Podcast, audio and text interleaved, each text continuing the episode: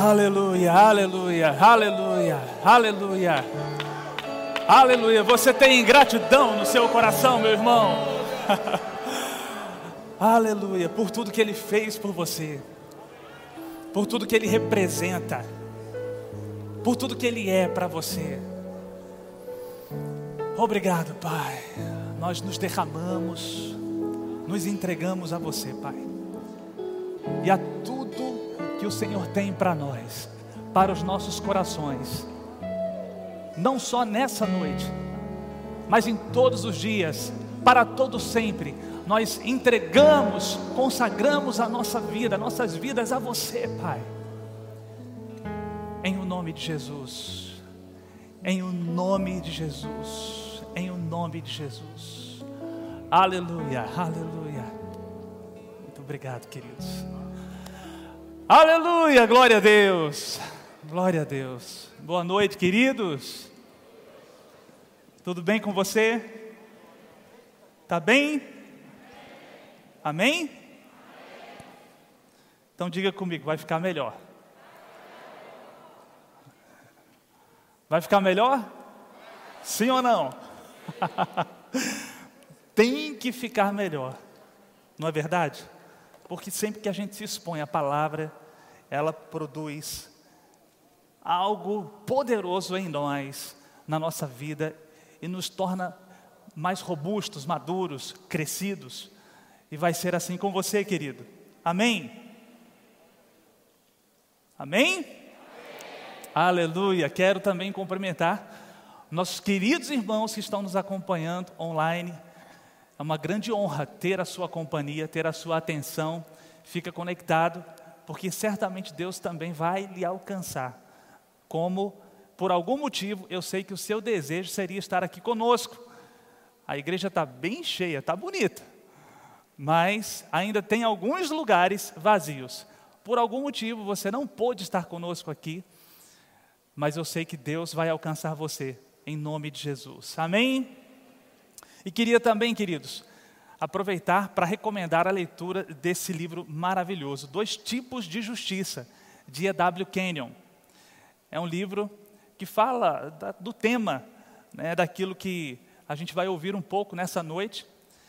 Eu queria, já alguns outros ministros falaram do livro Pedras Preciosas, de Rick Renner, que é um livro também que eu ia recomendar, mas vou dedicar uma atenção nesse livro aqui, ok? Que não foi falado ainda, passa lá no Verbo Shop e você vai ser ricamente abençoado. Amém? Quero também cumprimentar os ministros que passaram por aqui até o momento. Tivemos palavras maravilhosas, fomos ricamente abençoados, não foi? Amém, queridos? Eu sei que vai ser assim até o final, para que Deus conclua aquilo que Ele começou. E, por fim, antes de entrarmos de fato aqui, queridos, a gente tem ouvido tanto a respeito do rema, tivemos ontem uma ministração maravilhosa, tivemos uma, um, um, o dia rema, com uma homenagem à Mama Jen, e a gente tem todo o início de ano, esse tempo de publicidade, esse tempo em que a gente se dedica para falar do rema e daquilo que ele fez na nossa vida, para que você que está aqui, que não fez ainda, se desperte no coração para assumir esse compromisso com você mesmo e com o Senhor. E querido, deixa eu lhe dizer uma coisa. Eu vejo você tão privilegiado por ter não só a escola na sua cidade, mas por ter o rema ou a sede do Ministério Verbo da Vida e a principal escola que nós temos aqui. Você é muito privilegiado, meu irmão. Deixa eu lhe dizer uma coisa. Eu não sou natural de Campina Grande, mas me considero da terra. Estou melhorando um pouquinho meu sotaque, daqui a pouco eu chego lá. Mas já tenho dois meninos que são daqui, o Pedro e a Amanda. Eu e Clícia viemos de Uberlândia. E queridos, viemos em 2008, 13 anos atrás, só por causa dessa escola. Só por causa dessa escola. Saímos de, de um lugar a 2.500 quilômetros de distância e deixamos para trás muitas coisas para poder estar aqui por causa dessa palavra. Então, querido, você é um, um grande privilegiado por poder fazer o rema na sua cidade. Amém? Então não perca essa oportunidade, não, em nome de Jesus. Amém, querido? Tudo bem? Amém? Então, glória a Deus. Queridos, estamos em fevereiro de 2021. Fevereiro de 2021. Daqui a um mês, praticamente, a gente vai completar um ano que a epidemia começou. Não é verdade? Um ano em que tivemos experiências inusitadas, inesperadas, se a gente pode dizer assim, ao longo de 2020. Afinal de contas, eu te pergunto, meu irmão, você algum dia imaginou que o ano de 2020 pudesse ser como foi? As coisas que aconteceram pudessem, pelo menos assim, de perto, de relance acontecer? Eu acredito que não. Eu acredito que você, assim como eu, você encarou muitas coisas novas ao longo do ano de 2020. Amém? Não foi assim? Mas nós estamos aqui. Estamos aqui e estamos bem. Amém? E vamos ficar ainda melhor. Vamos ficar ainda melhores. Mas sabe, queridos, em março do ano passado, quando do início da pandemia, nós estávamos lá aqui no Ministério Verbo da Vida, na central de operações do Verbo da Vida, e houveram então aquela avalanche de decretos por todo o Brasil, em que as atividades eh, comerciais, industriais, precisavam ser fechadas, atividades de culto precisavam ser interrompidas. Eu me recordo que naquela ocasião, Guto nós reunimos os irmãos que, que trabalham, que cooperam conosco. Queridos, eu não costumo falar nada do som, não, mas está com um pouquinho de eco, se, só um pouquinho. E chamamos o pessoal que trabalha conosco lá no centro de operações, reunimos o pessoal lá, e Guto falou assim: Guto, nosso presidente, o apóstolo do ministério que ministrou aqui para a gente na sexta-feira. Ele disse assim: Nós vamos passar por esse, esses dias como uma grande aventura da fé.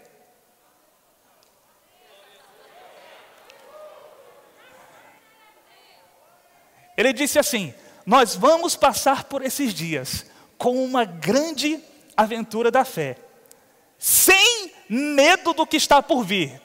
Não vamos perder a nossa alegria e a nossa paz. e foi assim, queridos, que nós iniciamos o ano de 2020 dentro daquele contexto da pandemia, com o ânimo lá em cima, entendendo que qualquer coisa que acontecesse por fora não poderia nos afetar por dentro. Nós vamos encarar, vamos enfrentar, vamos atravessar esse tempo de pandemia como uma grande aventura.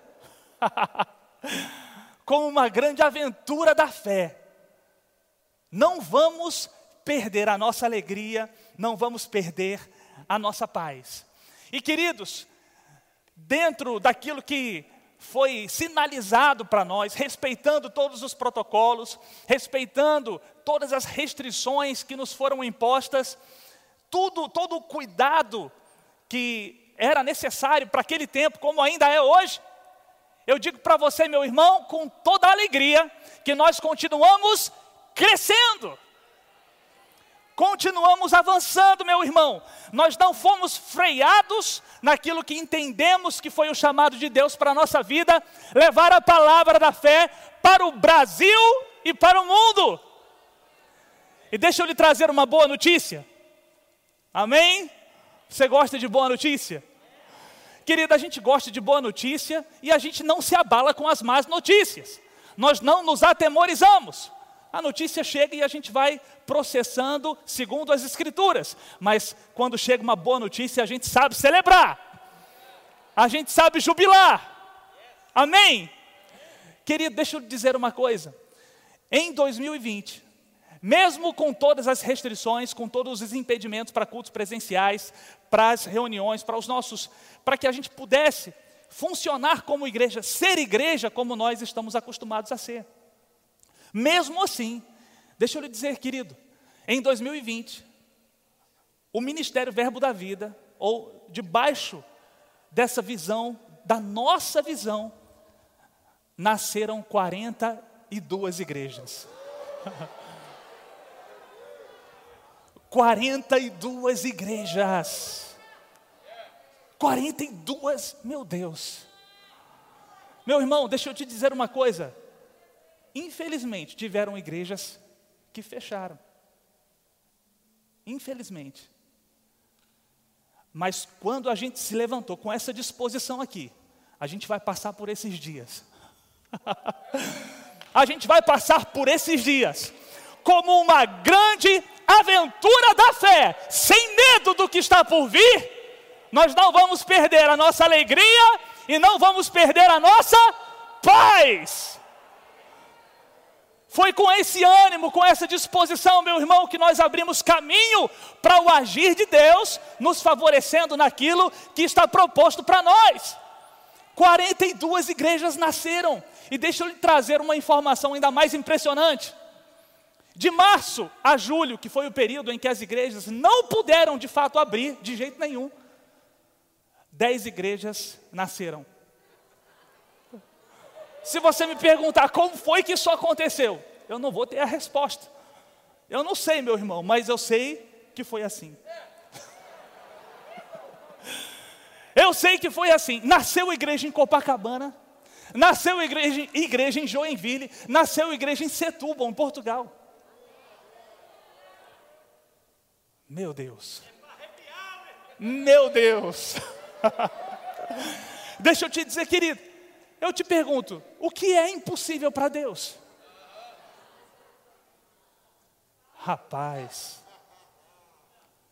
eu não posso subestimar Deus, não.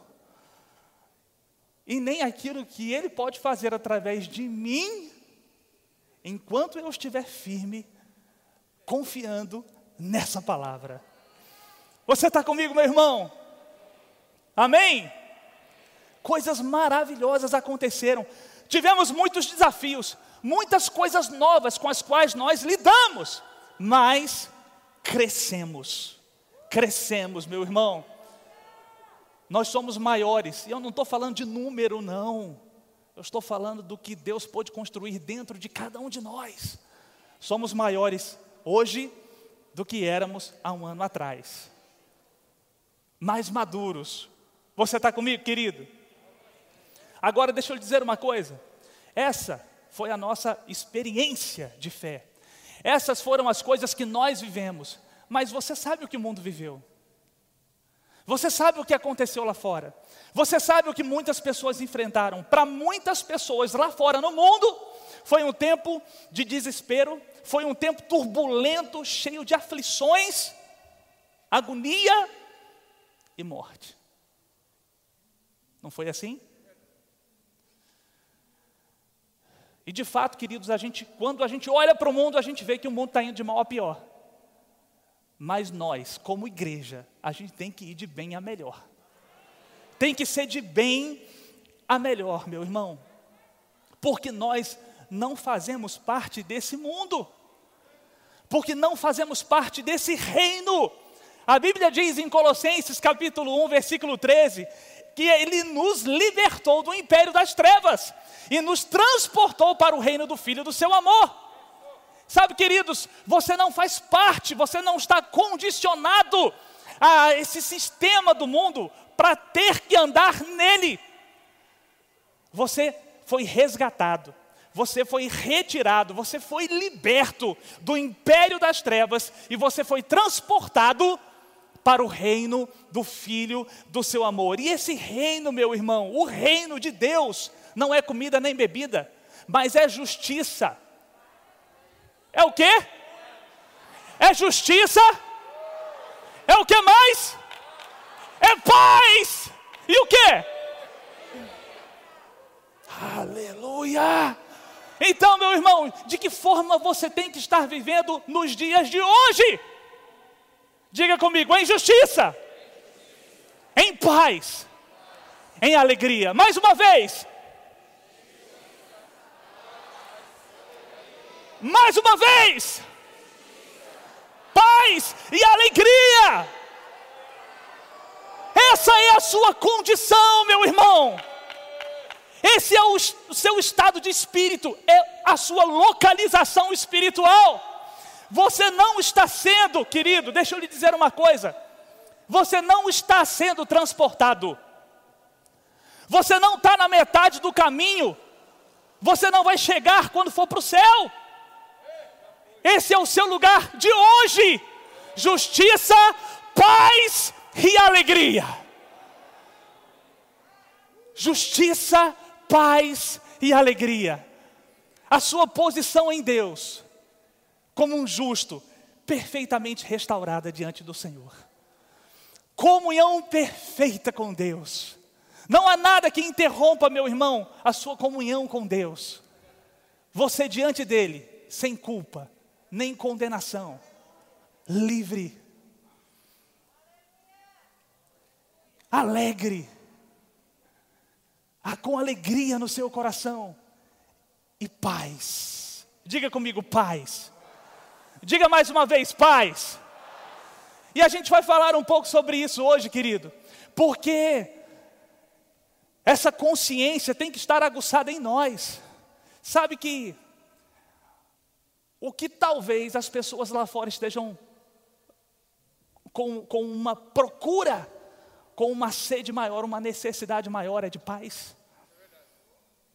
As pessoas precisam do que você tem, do que você carrega por dentro. Diga comigo, paz.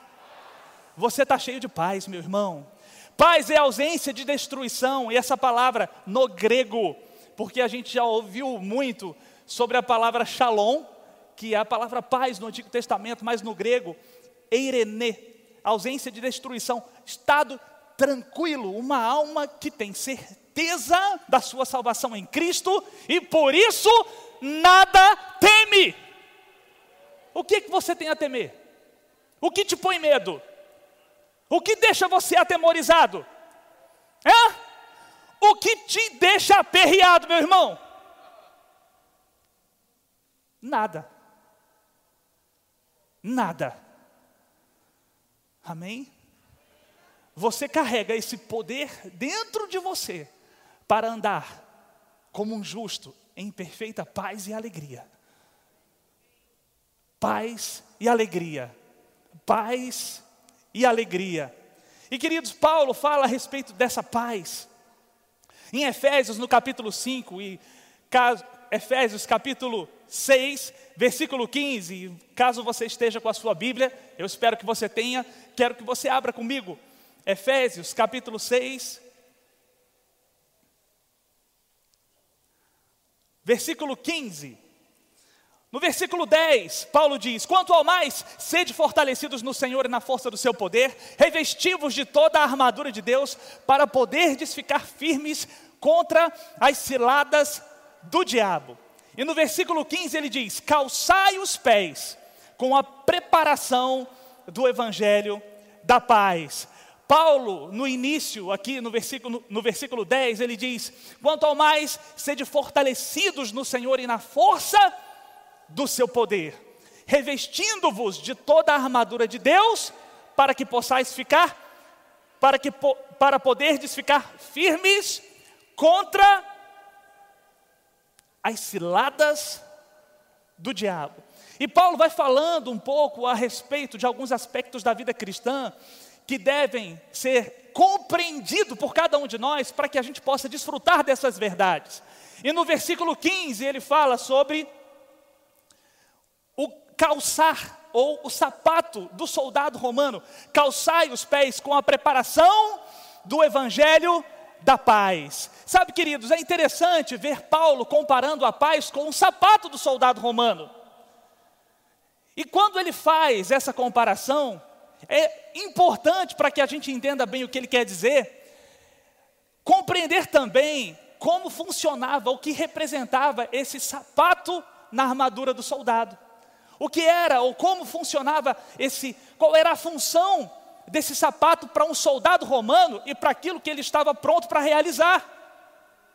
Paulo diz: calçai os pés com a preparação do evangelho da paz. Então, se a paz, de alguma forma, tem similaridade com o que o sapato, a paz para o cristão, guarda similaridade com o que o sapato representa para o soldado romano, o que isso quer dizer? O que isso representa? Sabe, queridos, o sapato na estrutura do soldado romano era um elemento muito importante. O sapato, as botas, eles tinham a função de proteger o soldado dessa parte do joelho até os pés, proteger a panturrilha do soldado. O soldado precisava dos, dos, usar os seus sapatos, o soldado querido não poderia andar sem os sapatos, porque ele andava por terrenos rochosos, espinhosos, por terrenos que não eram seguros. E se ele estivesse sem esse acessório importantíssimo, ele correria sérios riscos de se machucar, de se cortar, de ser ferido.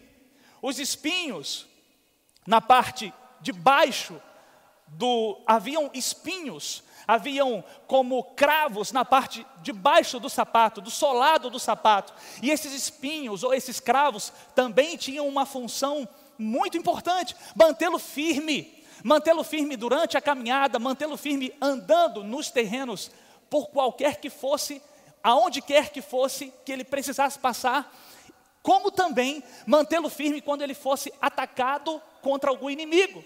O inimigo tentando mover o soldado, tentando fazê-lo ir de um lado para o outro, e aquela estrutura do sapato do soldado romano tinha a responsabilidade de ajudar o soldado a mantê-lo firme. Você está comigo, querido? Da mesma forma, a paz de Deus na sua vida vai proteger você. Da mesma forma, meu irmão, a paz de Deus operando na sua vida vai ter a função de manter os seus pés como os seus que os seus pés protegidos, guardados, vai permitir com que você ande em terrenos seguros vai permitir com que você caminhe em segurança aonde quer que você pise. Deixa eu lhe dizer, querido, você já viu alguém vivendo sem paz? Você já passou por alguns momentos da sua vida em que você, por algum motivo, perdeu a sua paz? Como é alguém vivendo sem paz? Inquieto, com o coração fervilhando, atribulado agoniado, cheio de ansiedade. Como é alguém andando assim? Deixa eu te dar um exemplo que eu acredito que você já tenha experimentado. Você já passou pela experiência de pisar descalço em lugares que, que machucavam seus pés? Pisar em lugares que incomodavam a sola dos seus pés? Você já passou por essa experiência? Como era a sensação para você? O tipo de incômodo, de agonia, de inquietação. É exatamente assim, meu irmão, que se comporta alguém sem paz no coração. Eu não sei quantos homens nós temos aqui. Quantos de vocês já tiveram a experiência de jogar bola na rua? Você já jogou bola na sua rua? No asfalto quente? Pisando no mato e no cascalho? Eu já passei por isso, meu irmão. E eu me lembro quando eu era menino, que eu brincava, a gente tinha um time da nossa rua e a gente jogava bola, e eu brincava muito. E eu lembro, querido, que da grossura da sola do meu pé. Era grossa. Porque o pé foi precisando criar resistências para poder pisar naquele terreno de uma forma para que eu não ficasse incomodado. Hoje em dia é fácil demais, né? Hoje em dia, quando você quer que seu menino aprenda futebol, onde é que você coloca? Você coloca ele numa escolinha. E aí ele chega já no primeiro dia de aula com, com a chuteira, meião, tudo preparado. Não é verdade? Mas, querido, os, ver, os jogadores da minha época eram formados ali, ó. na frente de casa. Era jogador, era jogador raiz. Por isso é que eu fiquei tão bom no futebol. Por isso eu fiquei um craque. Eu sei que eu estou ouvindo aqui alguns irmãos dizendo há controvérsias. Eu estou ouvindo, mas eu creio que o Senhor vai vai me justificar. Clícia costuma dizer assim que eu jogo mais falando do que chutando.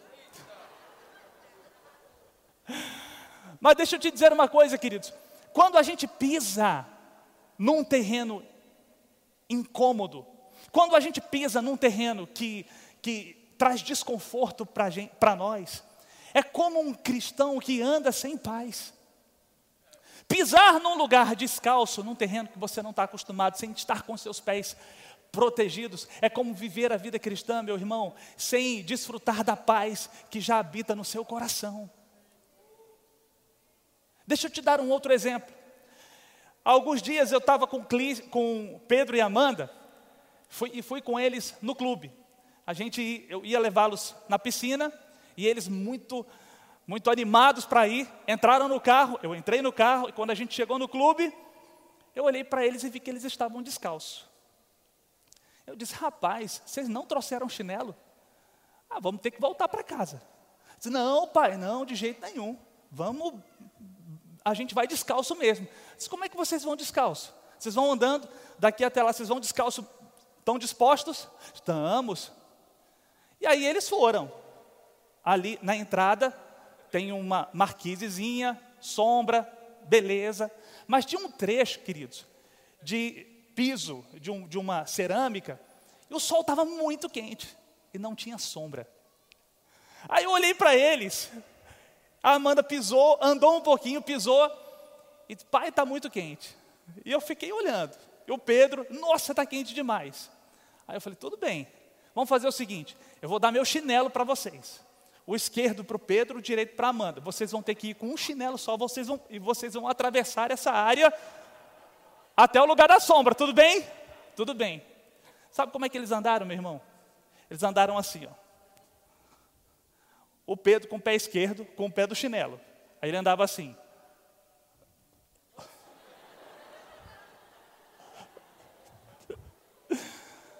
porque ele não conseguia, com o pé desprotegido, aguentar o calor daquele terreno. E aí, queridos, e Amanda do mesmo jeito, pisando assim, conseguiram vencer, conseguiram chegar na sombra. Mas eu olhando a forma como eles andavam, me veio essa ilustração daquilo que significa andar num terreno com os pés desprotegidos. Sabe, queridos, quando você anda sem paz. É mais ou menos assim que funciona. Um crente, um homem que não anda em paz, é assim que ele se comporta. Sem paz, você não consegue dar passos largos. Sem paz, os seus movimentos são curtos e rápidos. Você gasta muita energia e produz pouco resultado. Mas quando os seus pés estão protegidos, meu irmão, você está, quando os seus pés estão devidamente guardados, protegidos, você consegue andar bem em qualquer terreno, exatamente da forma como você precisa. Naturalmente, andando com confiança, você não se distrai olhando para baixo, porque você sabe que os teus pés estão guardados. Queridos, um homem e uma mulher de Deus que andam em paz, andam com essa mesma confiança, sabendo que os seus pés estão guardados, que os seus pés estão protegidos e que você pode pisar, meu irmão, em qualquer lugar, que você não será, não sofrerá dano algum. Não vai ser cortado, não vai ter espinho que te incomode, meu irmão, não vai ter a temperatura do, do terreno para trazer desconforto para você. Você não vai ficar como quem está pisando no quente, não porque os teus pés estão guardados, porque você está em paz. É assim, meu irmão, é assim que um homem e uma mulher de Deus têm que andar. E deixa eu lhe dizer uma coisa, querido: Deus tem uma vida de paz para você, Deus quer ver você andando em paz. nada, meu irmão, de tumulto, nada de agonia, nada de ansiedade. Você não tem o que temer, meu irmão, você não precisa temer o futuro, porque aqueles que estão em paz confiam em Deus e sabem que estão protegidos pra, para o que vier. Não importa o que vai vir, não importa o que vai vir, meu irmão, você está guardado no Senhor. A paz dele está te guardando. O mesmo Paulo que escreveu essa carta aos Efésios, ele escreve em Filipenses, no capítulo 4, versículo 6. Paulo diz: Não andeis ansiosos de coisa alguma. Ele não diz, não andeis ansiosos por coisas pequenas ou grandes. Ele diz, não andeis ansiosos por coisa alguma. Não andeis preocupados, aflitos, agoniados por nada, mas em tudo, porém, sejam conhecidas diante de Deus as vossas petições. Tudo, porém, sejam conheci conhecidas, ou tudo, em tudo, sejam conhecidas diante de Deus as vossas petições, pela oração e pela súplica, com ações de graças. E a paz de Deus, que excede todo entendimento, vai guardar o seu coração e a sua mente em Cristo Jesus. E ele continua dizendo: finalmente, irmãos, tudo que é verdadeiro, respeitável, justo, tudo que é puro, amável, tudo que é de boa fama, se há alguma virtude, louvor, e se existe algum louvor, seja isso que ocupe o vosso pensamento, o que também aprendestes, recebestes, ouvistes e viste de mim, praticai. Isso praticai, e o Deus da paz será convosco. Sabe, queridos, você, você quer saber como amadurecer essa vida de paz no seu coração, pratique isso. Não andeis ansioso por coisa alguma, não é por coisa grande nem pequena, é por nada. Não andeis ansioso por nada, preocupado, aflito com nada. Antes, porém, sejam conhecidas diante de Deus as vossas petições, pela oração e pela súplica, com ações de graças.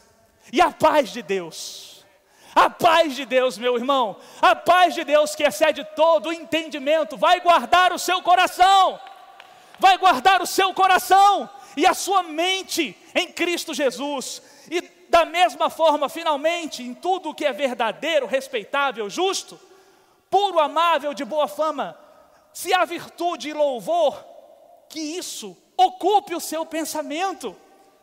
Tudo que aprendestes, recebestes, ouvistes e vistes de mim, praticai, e o Deus da paz será convosco. Sabe, queridos, nós temos os caminhos para que a paz de Deus e o Deus da paz estejam conosco. A paz de Deus no seu coração, o Deus da paz te acompanhando, meu irmão. A paz de Deus e o Deus da paz. Você pode repetir isso comigo? A paz de Deus. A paz de Deus o Deus da paz. Ei, meu irmão, deixa eu te dizer, a paz de Deus e o Deus da paz para você em 2021. Em 2021, meu irmão, esse vai ser um ano de paz. Esse vai ser um ano, querido, em que o diabo vai te encontrar bem calçado, calçado com o evangelho da paz, pronto para colocar qualquer terreno na sua frente e você preparado para pisar, preparado para avançar, preparado para progredir, meu irmão. Você não vai recuar, você vai, você vai avançar. Deixa eu te dizer uma coisa, querido. Sabe que um soldado com os pés feridos, ele pode ficar vivo, mas sem condição de se deslocar? Um homem de Deus sem paz pode estar vivo, sem condições de avançar. Mas em paz, em paz, você vai avançar. Em paz você vai crescer. Em paz você vai progredir, meu irmão. 2021 vai ser o seu ano de paz. Diga comigo, 2021. Um ano de paz. Sem aperreio, sem ansiedade sem preocupação, em paz, em paz. O Deus da paz convosco, a paz de Deus guardando o seu coração, o Deus da paz com você, meu irmão, a paz de Deus guardando o seu coração, e você vai avançar naquilo que Deus tem para a sua vida, em o nome de Jesus. Em o